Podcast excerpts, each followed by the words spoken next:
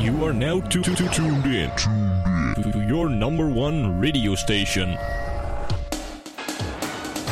Radio Darmstadt. Willkommen zu dieser Ausgabe von Radio.exe. Radadadada. Sehr cool von dir, dass auch bei dieser Ausgabe von Radio.exe hier bei Radio Darmstadt via 103,4 MHz per DAB Plus oder im weltweiten Livestream unter live.radiodarmstadt.de zuhörst. Hier heute im Studio mit mir, dem Leon. Und dem Linus. Linus, die erste Frage, wie geht's dir so? Mir geht's super. Also es war heute nicht der sonnigste Tag, aber ich habe trotzdem gute Stimmung und bin zuversichtlich, dass es heute gut wird. Das hoffe ich natürlich auch. Seit letzter Sendung frage ich euch einfach, was war denn das Spannendste, was ihr in Bezug auf Technik auf die Reihe bekommen habt? Und dadurch, dass du ja hier zum ersten Mal bist, kann ich diese Frage auf je beziehen, ohne viel herumzureden. Hau raus, was war? Ja, also ich bin im Informatik-LK, das heißt, äh, ich bin auch ein bisschen am Programmieren und äh, ja, ich programmiere in Java und wir machen Sortieralgorithmen und noch viele andere objektorientierte Programmierung und das ist so, was ich in letzter Zeit auch äh, technisches gemacht habe. Letzte Sendung habe ich noch darüber so ein bisschen rumgespäßelt, als ich gefragt habe, ob Gaston, falls du zuhörst, ob du nicht dein eigenes Rechenzentrum hast und das habe ich jetzt sogar, aber das ist ein bisschen Clickbait, könnte man sagen, im Internet. Und zwar ist es einfach ein Server und dieses Programm sieht halt, dass die oberste Ebene ist halt ein Rechenzentrum. Wer will, ich kann mal auf unseren Instagram-Kanal ein Bild davon posten. Auf diesem Server ist Proxmox installiert, ist eine Virtualisierungssoftware, heißt man kann da mehrere Maschinen laufen lassen. Da habe ich zum Beispiel einmal einen OpenVPN-Server, heißt ich kann mich aus dem Internet nach Hause verbinden und dort so tun, als wäre ich zu Hause. Ich weiß nicht, ob es so sinnig ist, aber ich könnte den Drucker bedienen und ausdrucken. Ich könnte aber auch zum Beispiel auf Dateien, die nur im Netzwerk sind, drauf zugreifen. Heißt, man kann es auch aus einem Sicherheitsaspekt machen. Und dann gibt es noch so Software wie Pi-hole. Das ist ein netzwerkweiter Adblocker, so dass ihr eben von Werbung weitestgehend verschont bleibt. Der Vorteil ist, wenn ihr so auf Seiten geht, die sagen ja nicht, bitte schaltet deinen Adblocker aus, sondern die bemerken es einfach nicht. Heißt, ihr bekommt die werbefreie Version. Dann gibt es aber auch noch eine ganz klassische Anwendung, wie die eigene Cloud, Nextcloud. Das ist so das Projekt, was mit die meisten Macken hat. Das möchte ich fürs Internet freigeben, sodass man auch von außerhalb per Internetdomain drauf zugreifen kann. Und wir haben jetzt im Keller LAN, einfach um da die Server, also was heißt die Server, ist der Proxmox-Server unten nass. Es sieht noch nicht so ganz schön aus, weil die Kabel gehen quer durchs Gebäude, aber egal. Das sind noch so Schönheitsreparaturen, die man dann anstellen kann. Soweit der technische Überblick.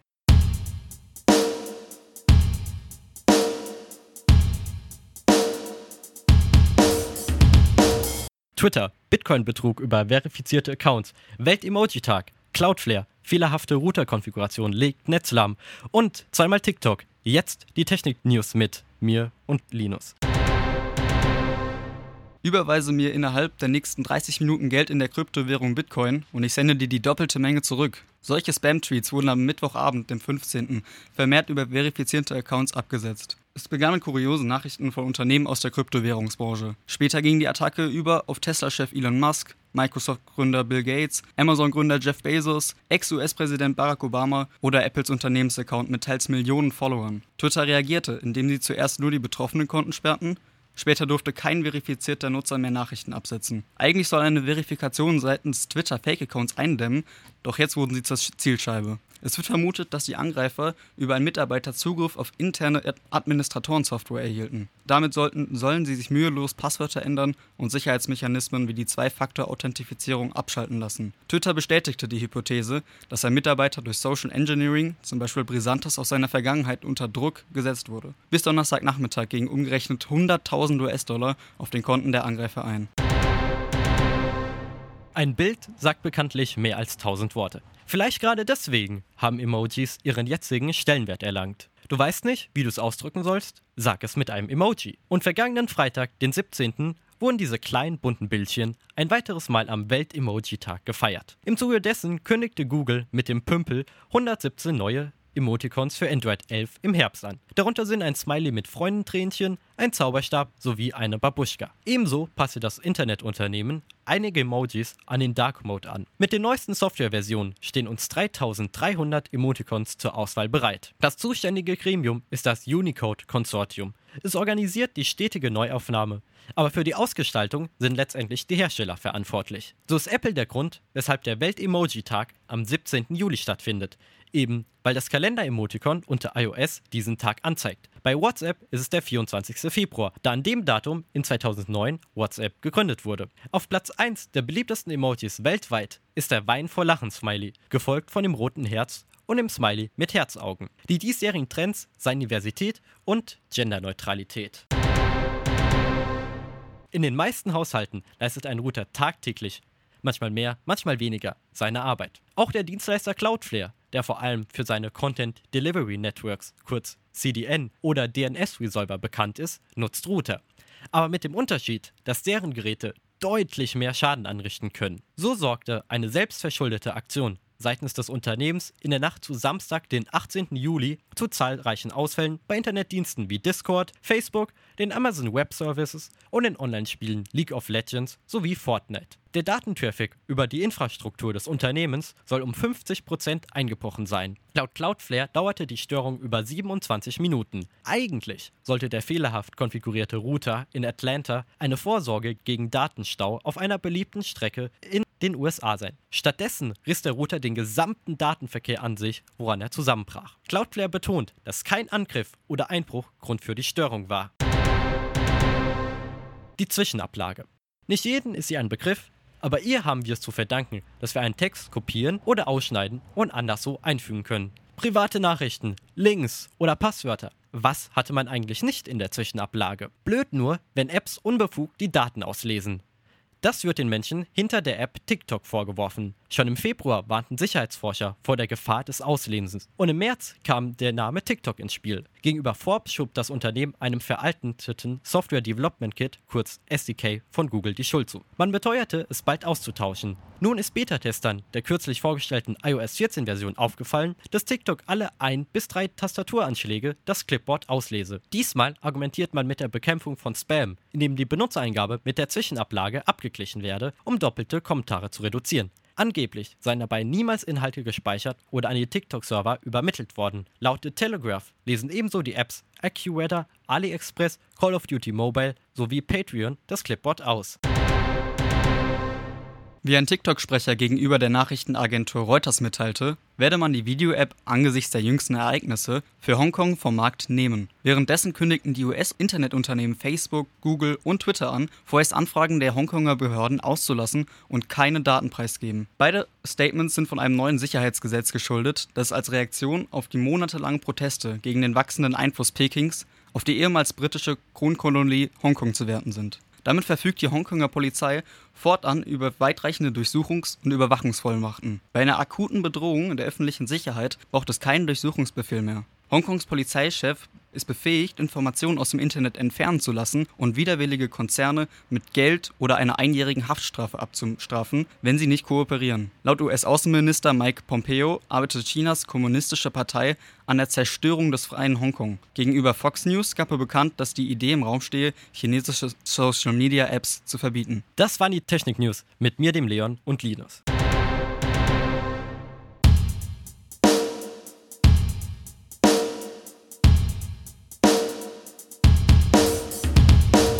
Ziemlich vor einem Jahr habe ich in der Ausgabe von Radio.exe über meine Erfahrungen bezüglich digitaler Tools im Unterricht geredet. Bloß damals stand ich leider mit meiner Erfahrung alleine da. Heißt, ich hatte nicht so wirklich den Vergleich und ihr als Hörer und Hörerin auch nicht. Deswegen ist es um, umso schöner, dass wir nach einem Jahr eine Neuauflage produzieren können und Linus dabei ist, weil der hat auch in der Schule digital gearbeitet. Das Gute ist sogar noch, dass wir einen Vergleich haben, denn du hast andere Hard- und Software verwendet, aber Bevor wir das behandeln, fangen wir erstmal ganz von vorne an.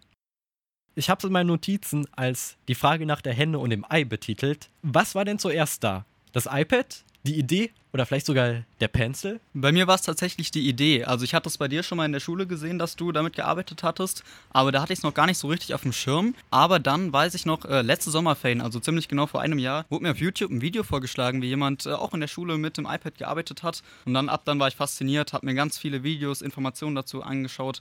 Bei mir basiert die Idee tatsächlich auch auf einem YouTube-Video.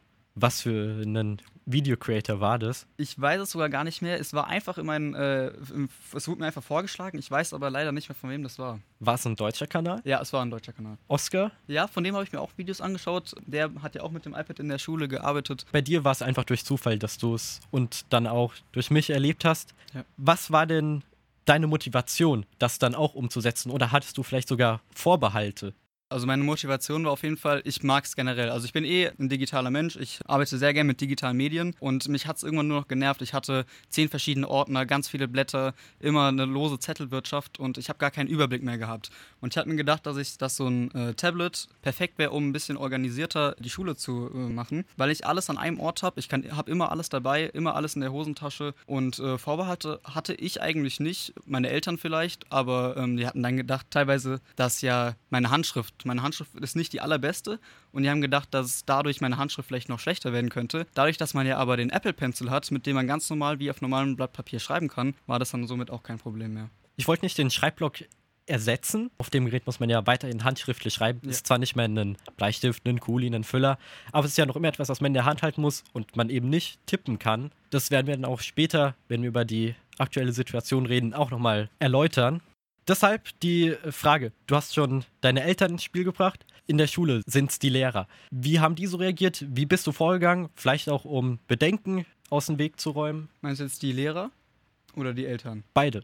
Also meine Eltern, die waren eigentlich äh, erstmal vielleicht ein bisschen skeptisch, auch wegen des Preises. Aber äh, mein- dank meinen Überredenskünsten äh, habe ich das geschafft, die zu überzeugen, weil ich einfach dadurch auch das Gefühl habe, dass ich, wenn ich mehr motivierter an die Sache rangehe, dass ich dadurch auch bessere Noten schreiben kann. Und äh, bei den Lehrern war das auch gar kein Problem. Also ich äh, hatte, glaube ich, neun verschiedene Lehrer. Sie waren alle damit sofort einverstanden und waren teilweise auch fasziniert, haben Fragen gestellt und waren interessiert daran. Also da habe ich nur gute Erfahrungen gemacht. Das heißt, bei dir gab es auch nicht so eine Tendenz, je älter die Lehrer sind, desto mehr Vorbehalte haben die oder desto eher haben die fast Nein gesagt? Ja, ich, das, das Gute bei mir ist, ich habe eigentlich relativ viele junge Lehrer, also ich habe gar nicht viele alte Lehrer, äh, deswegen habe ich da gar nicht so.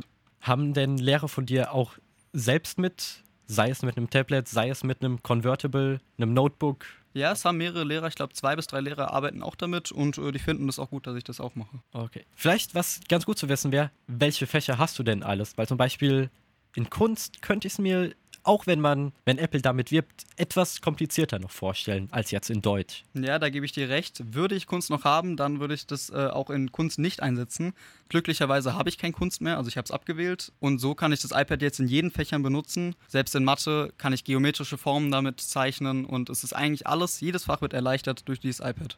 Du hast vorhin die Finanzierung angesprochen. Da möchte ich jetzt genauer drauf eingehen. Wie war das denn? Musstest du es dir bezahlen? Haben es deine Eltern dir bezahlt? Ich weiß, dadurch, dass sie auf derselben Schule sind, ist es nicht so der Fall, aber übernehmen das manche Schulen sogar? Also bei mir war es so, ich habe halt gesagt äh, meiner Familie, dass ich damit denke, dass ich bessere Noten schreiben werde und dadurch das Geld gesammelt bei allen möglichen, also sei es meine Eltern, meine Großeltern, wo einfach äh, Bekannte in der Familie waren, habe ich Geld gesammelt, in einen Pott geworfen und dann geschaut, wie viel rauskommt und äh, mir dann das iPad geholt. Ob die Schule das übernimmt? Ja, Genau. ähm, bei uns in der Schule, ich glaube, das wird nicht übernommen. Die Lichtenberg-Schule in Darmstadt hat zwar einen iPad-Koffer, das heißt, äh, es gibt, glaube ich, um die 20 iPads in der Schule, aber dass, das, dass ähm, private iPads finanziert werden, das glaube ich nicht.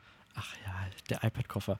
Hattest du den eigentlich jetzt über das letzte Schuljahr überhaupt mal wieder benutzt? Nein, ich habe den iPad-Koffer, glaube ich, zweimal in meiner gesamten Schullaufbahn benutzt und dann auch relativ nur unnötige Sachen. So ist es bei mir größtenteils auch gewesen. Also in der Q-Phase, mein, mein elftes Jahr an der Schule, habe ich es auch nie benutzt. In der E-Phase war es hauptsächlich die naturwissenschaftlichen Fächer, wo es eingesetzt wurde, auch weil da eben die Personen waren, die das bedienen konnten und alles verwaltet haben. Um dieses Kapitel, den Einstieg zu beenden, was für eine Konfiguration hast du denn überhaupt? Und was für Apps? Ja, also ich benutze das äh, iPad Pro 2018 in 11 Zoll mit 256 Gigabyte.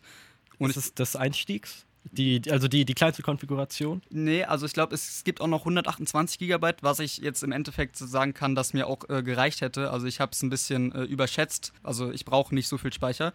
Und ich habe das kleinere iPad der beiden, weil ich wollte einfach ähm, nicht so ein großes Gerät äh, immer in der Schule mit dabei haben.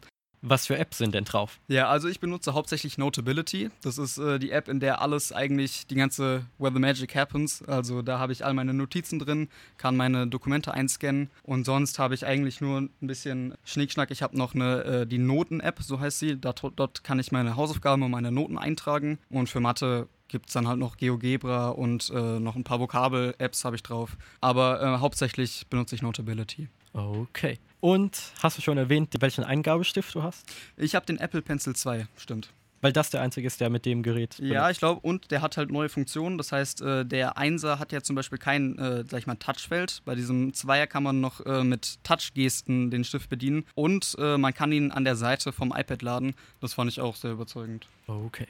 Dann hau ich einfach mal, mal noch meine Konfiguration raus. Es ist das 2018er Modell, das kleinste, was man nehmen kann, heißt 32 GB Speicher und der Apple Pencil der ersten Generation. Apps, da benutze ich GoodNotes. Letztes Jahr war es noch GoodNotes 4, jetzt ist es GoodNotes 5. Ich hätte sogar noch GoodNotes 4 weiter benutzt, aber im Januar kam ihm die Meldung, dass es keine Updates gab. Und seitdem hat GoodNotes 4 immer häufiger rumgesponnen, weshalb ich dann am Anfang eher übel, jetzt sogar wohl, weil ich die neuen Funktionen echt mag, umgestiegen bin.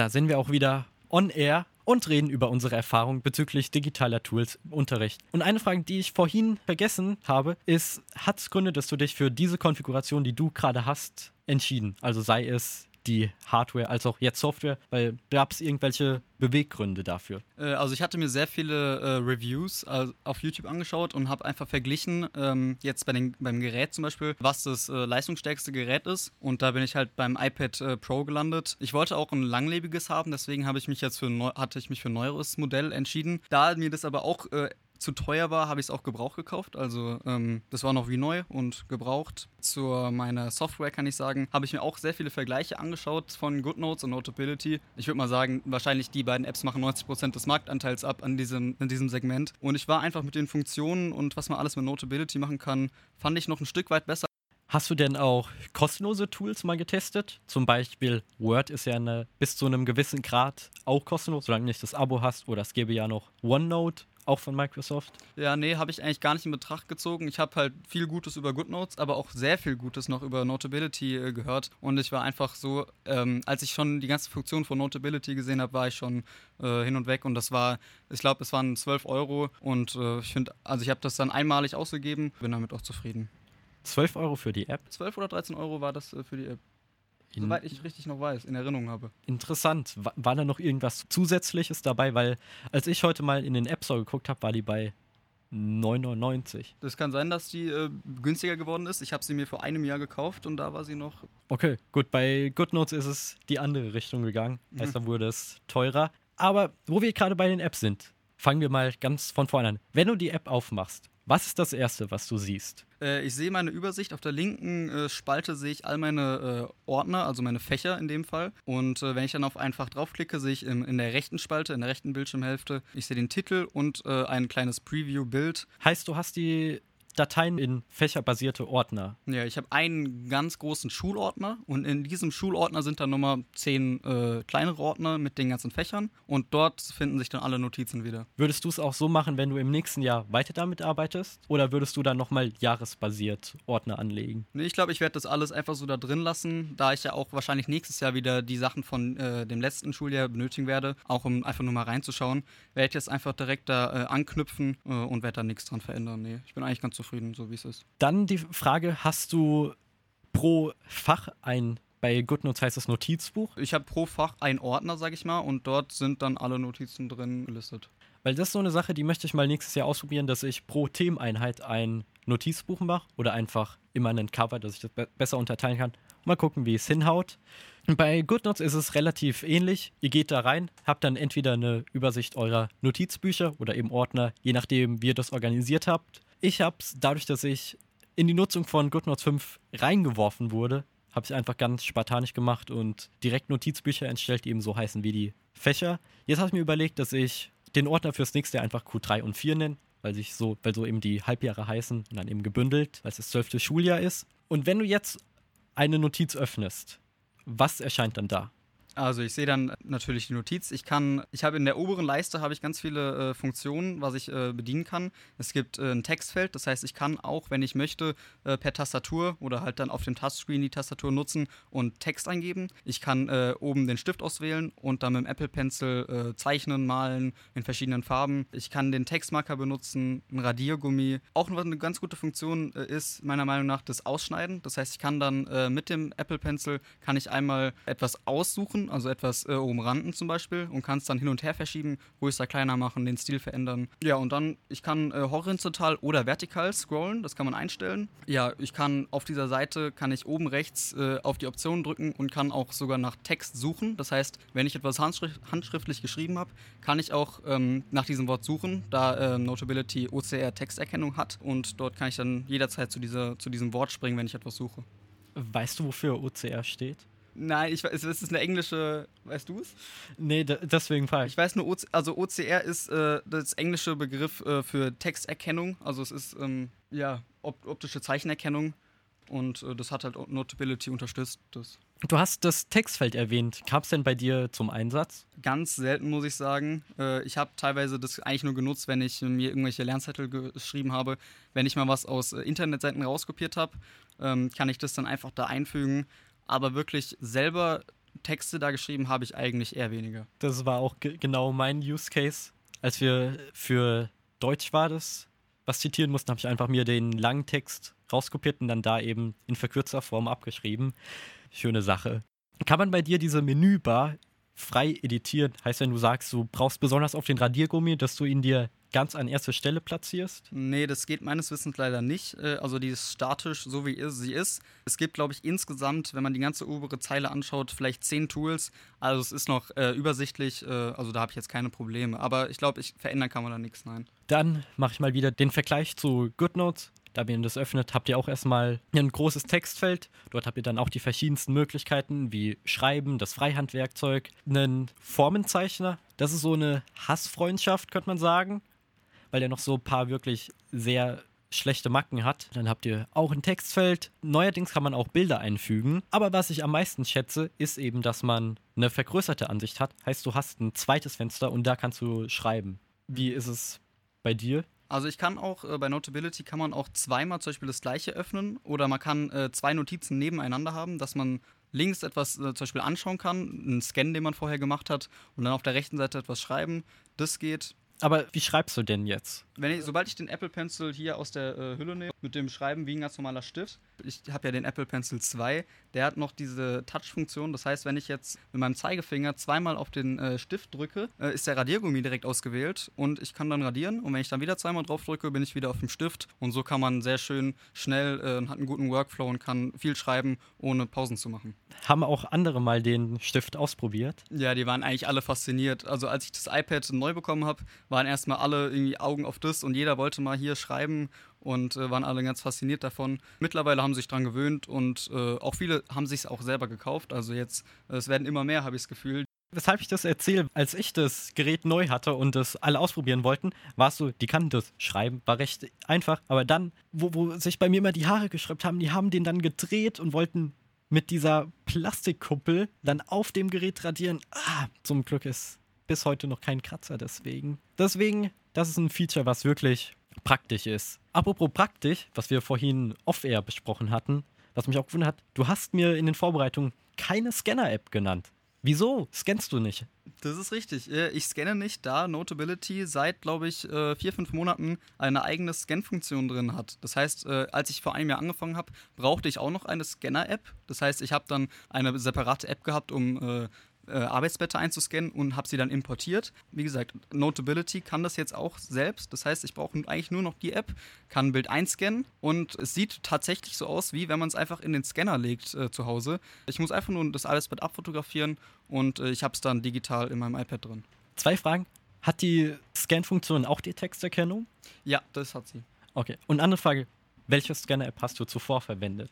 Ich hatte mehrere probiert. Ich hatte Scanbot, da war ich nicht so zufrieden. Und dann hatte ich noch Adobe Scan, das habe ich dann bis zum Ende, also bis äh, Notability, Notabilities konnte, habe ich das genutzt. Ich hatte auch bis Herbst war das, glaube ich, Adobe Scan genutzt, habe mich dann aber von der App getrennt, weil die war am Ende einfach so fehlerhaft. Die hat, um einen Blatt zu erkennen, ewig gebraucht. Das waren einfach keine Zustände mehr. Wenn so alle Leute schon angefangen haben, auf ihren Blättern zu arbeiten, man hält ja noch so das Tablet die ganze Zeit überall das Blatt. Irgendwann kam es einfach so, die Sachen waren einfach nicht mehr in der App, was zwar kein Problem war, weil ich die eh schon immer in die Notizbücher importiert hatte, aber eben doof war, falls man drauf zurückgreifen will. Seitdem nutze ich Scanner Pro. Es war, glaube ich, mal App der Woche oder App des Tages, App des Abends.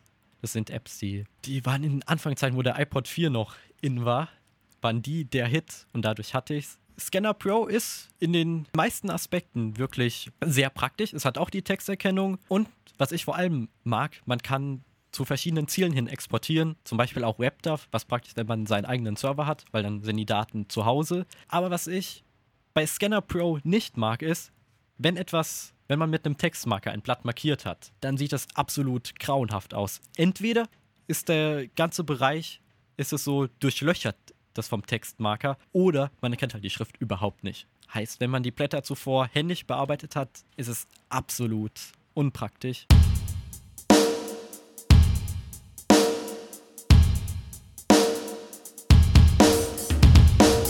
Kleiner Nachtrag von vorhin. Und zwar haben wir erfahren, was denn genau hinter OCR steht. Was ist die Langform davon? Ja, OCR bedeutet Optical Character Recognition. Da nochmal viele Grüße an meinen Vater, der mir gerade die Nachricht geschrieben hat, der auch im Technikbereich arbeitet, durch den ich auch hier so ein bisschen IT-affin geworden bin. Ja, viele Grüße. Auch viele Grüße von mir und bleib auch noch die letzten Minuten unserer Sendung treu. Wir reden heute darüber, wie ist es so, digitale Tools in der Schule zu nutzen. Auch wenn man sagen würde, nur wir beide kennen uns aus, stimmt das nicht so ganz, weil gerade durch Corona mussten wir uns mehr oder minder einfach da, damit arrangieren. Da die Frage, hast du dich dadurch, dass du es eh schon ohnehin genutzt hast, im Vorteil gesehen gegenüber deinen Mitschülern und Mitschülerinnen, die nicht solche Tools am Start haben? Ich denke, ich hatte vielleicht einen minimalen Vorteil, aber ich sehe jetzt auch äh, keinen riesen äh, Vorsprung, weil äh, eigentlich alle meine Freunde oder die, die ich jetzt, die bei uns auf der Schule sind, haben eh äh, digitale Geräte und kamen auch sehr gut damit klar. Ich war es jetzt halt vielleicht ein bisschen mehr gewohnt und das war nichts Neues mehr für mich, aber die Lehrer hatten auch, glaube ich, darauf geachtet, dass da jeder mitkommt und somit war das auch für die anderen kein Problem. Aber ich denke mal, geschadet hat es auf jeden Fall nicht für die Zeit. Wie war es denn für deine Lehrer? Weil ich hatte es bei mir so, die wollten einfach keine handschriftlichen Sachen, was verständlich ist. Bei mir sind so manche Buchstaben, die könnte man entweder als K oder als L deuten, weil ich das total verschnörkelt mache. Deswegen musste ich es dann doch nochmal abtippen, weshalb es eben für mich quasi einfach nur ein anderer Schreibblock war. Wie, wie sah es da bei dir aus? Wie sind die Lehrer damit umgegangen? Nee, also die Lehrer waren eigentlich mit meiner äh, Schrift zufrieden. Also ich konnte das einfach äh, in der Handschrift abgeben. Hätten Sie da Probleme gehabt, könnte ich aber auch einfach das äh, Tool Handschrift zu Text äh, benutzen. Und zwar, wenn ich, äh, ich habe ja schon erzählt, dass es die Texterkennung gibt und ich könnte dann das auswählen und das Handgeschriebene als äh, Text ähm, darstellen lassen. Und das funktioniert auch eigentlich, ich würde mal sagen, zu 99 Prozent sehr gut. Und so könnte ich es dann einfach umwandeln und hätte nicht noch große Schreibarbeit extra. Wie sieht es denn da aus in anderen Sprachen? Weil dein Tablet ist auf Deutsch eingestellt? Ja. Wie sieht es denn da jetzt aus? Du hast Spanisch, ne? Äh, hatte ich, habe ich nicht Hat- mehr. Ah ja, aber auch das, äh, die Texterkennung funktioniert auch in Notability in mehreren Sprachen. Man kann auch die Sprache dort auswählen. Das heißt, äh, ich benutze jetzt nur Deutsch und Englisch und da funktioniert es einwandfrei. Super. Wie würde es denn in Fächern aussehen, wo du beides hast? Also Text als auch zum Beispiel irgendwelche Berechnungen oder Zeichnungen. Es kann Mathe sein, es könnte Chemie, Physik. Stimmt, da, da sprichst du nochmal ein Thema an. Äh, bei Mathe funktioniert es äh, zum Beispiel nicht ganz so gut, äh, wenn ich jetzt die Texterkennung benutze. Text erkennt er sehr gut, aber sobald es irgendwelche mathematischen Formeln oder Gleichungen oder sonstige Dinge sind, da kommt es dann doch schon äh, manchmal ans Scheitern. Das heißt, hier liebe Notability und GoodNotes Entwickler, wenn ihr uns zuhört, arbeitet daran. Das wäre wirklich sehr praktisch. Ja. Wenn du das den Lehrern abgegeben hast, in welche Formate konntest du das exportieren? Weil ich nehme an, die wenigsten hätten es direkt auch in Notability öffnen können. Man kann es in vier verschiedenen äh, Formaten teilen. Es gibt äh, einmal RTF, dann nochmal als Bild, also PNG, als Notiz. Notability hat ihr eigene, äh, eigen, eigenes Dateiformat. Aber was ich äh, immer benutzt habe, ist PDF, weil das einfach am einfachsten, also weil es am einfachsten ist. Und äh, also ich habe immer PDF genutzt. Interessant. Wobei ich hatte auch schon Lehrer, die dann gesagt haben, sie, sie wollen keine PDF, sondern es äh, zum Beispiel nur als Word haben, weil sie dann da eben noch drin herumfrischen können und es verbessern können. Bei GoodNotes ist die Auswahl leider ziemlich beschränkt zwischen Bild, PDF und GoodNotes-Format. Schade. Da könntet ihr, liebe GoodNotes-Entwickler, auch noch in Version 5.x oder sei es Version 6 dran arbeiten. Wo wir gerade bei den verschiedenen Geräten sind, gibt es Notability auch für Windows, für Android, für Mac, für Linux? Also für einen PC, also ich habe einen Windows-PC, da bin ich mir eigentlich ziemlich, ziemlich sicher, dass es das nicht gibt. Ich habe ihn nur jetzt mit der Cloud verbunden. Also ich habe lade meine all meine Notizen erstmal, also mit der iCloud ist es verbunden, synchronisiert und ich lade es noch äh, in die Google Drive äh, hoch und von dort aus kann ich dann auch mit einem Windows-PC auf die Dateien alle zugreifen. Äh, die sind dort als PDF gespeichert. Dort kann ich dann auf die zugreifen, äh, kann sie mir anschauen, kann sie auch bearbeiten. Aber alles, was ich dort bearbeite, wird leider nicht wieder aufs iPad äh, zurückgespielt. Das heißt, es ist eine Einbahnstraße. Ja, sonst, äh, ich habe mich gar nicht so befasst. Ich habe eigentlich all meine Freunde und ich haben alle ähm, äh, iOS-Geräte, deswegen weiß ich gar nicht, ob es das bei Android gibt. Ich glaube aber nicht. Ich bin mir aber nicht hundertsicher. Soweit mein Kenntnisstand ist, bei GoodNotes gibt es das nur für den Mac. Ich denke, das liegt hauptsächlich daran, dass diese Tools eben auf den Eingabestift von Apple optimiert sind und das ja. deswegen mit Android oder anderen Betriebssystemen etwas schwieriger ist. Du hast gesagt, du sicherst es einerseits in iCloud, da ist es dann immer Not im Notability-Format ja, dort und kann ich es auch auf dem Handy. Also ich habe ja, ich habe auch noch ein äh, iOS-Gerät äh, als Handy und äh, dort sind die dann immer synchronisiert. Das heißt, selbst wenn ich was äh, an meinem Tablet schreibe, ist es gleichzeitig dann auch 20 Sekunden später am Handy zu sehen. Hattest du denn schon mal auf beiden Geräten dasselbe Dokument offen? Ich glaube, das geht auch, ja. Ja, doch geht. Ich habe es mal zum Vokabelnlernen auf beiden Geräten offen gehabt. Das war nicht so eine tolle Erfahrung, weil die haben sich halt immer versucht zu synchronisieren und dann gab es halt alle paar Sekunden einen Aufsetzer, wo man einfach nicht schreiben konnte. Der einzige Workaround war eben, ein Gerät in den Flugmodus zu schalten. Ist so eine Sache. Also ich kann sagen, bei Notability ist es so, ich glaube, es wird immer erst synchronisiert, wenn man aus der Notiz wieder rausgeht. Das heißt, während man in der Notiz drin ist, wird erstmal nicht synchronisiert. Das ist wirklich praktischer. Ich muss leider mit GoodNotes sehr oft in den Flugmodus gehen. Wenn du da mit einer aktiven Netzanbindung für, sagen wir mal, eine halbe Stunde plus minus drin bist, dein Gerät, das wird so dermaßen heiß. Okay. Einfach weil das, denke ich, einfach permanent synchronisiert, wo ich den Sinn auch nicht so ganz hinter verstehe. Deswegen, du hast jetzt Google ausgewählt und ja. Apple als Speicherort. Ja. Hast du da keine irgendwie Datenschutzbedenken, dass deine Daten jetzt bei Google in den USA sind? Ja, klar, so Bedenken sollte man auch eigentlich haben, äh, das ist mir klar. Aber ich finde einfach, also mir persönlich, ich finde Google sehr einfach zu bedienen und überall ist Google und äh, ich kenne mich mit Google gut aus und äh, deswegen habe ich mich dafür entschieden. Ich habe auch keine hochvertraulichen Daten, also es sind meine Schulsachen und ich finde, da ist es noch okay. Ich, aber ich weiß, ich habe es im Hinterkopf, dass man da Hinterkopf, dass man da schon vorsichtig sein muss. Was für weitere Speicherziele gäbe es denn für Leute, die zum Beispiel jetzt in deinem Fall Notability im Unternehmen einsetzen und da eben auch geschäftliche Daten, womöglich Geschäftsgeheimnisse abgelegt haben? Ja, also es gibt mehrere Services. Man kann äh, des Weiteren auch noch Dropbox, OneDrive, Box und WebDAV äh, benutzen. WebDAV, das ist, das ist ich, ich bin so neidisch auf diese Funktion. Ich will die auch haben, weil dann könnte ich das auf meinen NAS synchronisieren. Hätte ich mir vielleicht früher angucken sollen, wird das einfach immer gesagt, weil ich habe zum Beispiel in der Schule Probleme. Ne, also ich habe da eigentlich gar nicht so Probleme. Bei uns, also eigentlich in jedem Raum in der Schule gibt es ja WLAN und ich bin auch überall verbunden. Es gibt manchmal Aussätze beim WLAN, aber ich habe äh, eigentlich auch immer noch mein Handy dabei und falls mal das WLAN nicht funktionieren sollte, kann ich mir einfach einen schnellen Hotspot geben und dann funktioniert auch wieder alles. Wie sieht es denn so mit dem Datenverbrauch aus? Weil ich habe zum Beispiel bei der älteren Version GoodNotes 4 da, die, die Daten sind im Vergleich zur neuen Version so groß und es lädt auch immer alles hoch anstatt nur die Änderung. Nee, ich glaube, hier wird immer nur die Änderung hochgeladen und der Datenverbrauch ist relativ klein. Dann wisst ihr jetzt bestens Bescheid über die digitalen Tools im Unterricht. Bevor wir diese Sendung hier beenden, noch eine Frage. Wir haben jetzt die ganze Zeit über unsere Notizen geredet. Wie sieht es denn mit den Schulbüchern aus? Hast du die auch digital? Nein, leider nicht. Äh, ich glaube, die Schulbücher, äh, es gibt ja eine Bibliothek bei uns in der Schule, dort gibt es nur äh, die Offline-Bücher, also wirklich die Bücher. Wir haben sie noch nicht digital und die müssten wir jetzt einzeln noch dazu kaufen. Und das habe ich natürlich nicht gemacht. Ich könnte die jetzt alle für mich einscannen, äh, aber das ist mir dann auch zu mühselig. Das heißt, ich muss leider äh, trotzdem noch die Bücher schleppen. Aber das wäre vielleicht auch mal eine neue eine Anregung, dass man diese Bücher halt auch äh, für die Schüler online stellt, dass sie sie gratis runterladen können. Du sagtest leider. Heißt, du hättest die Bücher gerne digital? Ich hätte sie gerne digital, ja. Dann kann ich dir was verraten. Unsere Schule hat 15 Online-Lizenz für das Deutschbuch geschenkt bekommen. Und uh. bisher sind nur drei im Einsatz. Okay, dann, dann werde ich da auf jeden Fall mal reinschauen. Ja, das wäre schon mal gut. Ich habe nämlich auf Anfrage von meiner Deutschlehrerin, einfach weil unsere Schule zu wenig Deutschbücher hat, die Anregung bekommen, dass ich das mal digital ausprobiere. Das mache ich jetzt. Mal gucken, wie es mit einem unter 10 Zoll Display hinhaut. In einem Jahr werde ich auf jeden Fall darüber berichten.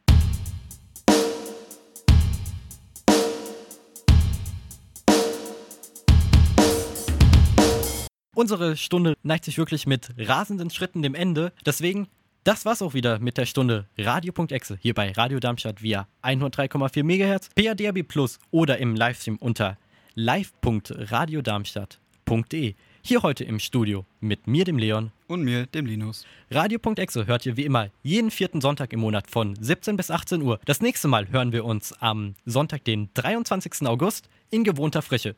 Und wenn ihr bis dahin einfach nicht warten könnt, dann hört doch unseren Podcast. Den gibt's auf Spotify, Apple Podcast, Google Podcast, Deezer, TuneIn und, und, und. Alle Links findet ihr auf unserer Webseite radioexe.de. Bewertet uns dort, wo es geht, doch mit einer 5-Sterne-Bewertung. Wenn ihr uns sonst erreichen wollt, dann macht das per E-Mail radio.exe.radiodarmstadt.de oder zu unseren Sendezeiten klingt doch einfach mal ins Studio durch. 06151 8 7000. Ich wiederhole 06151 8 7000. Radio Darmstadt.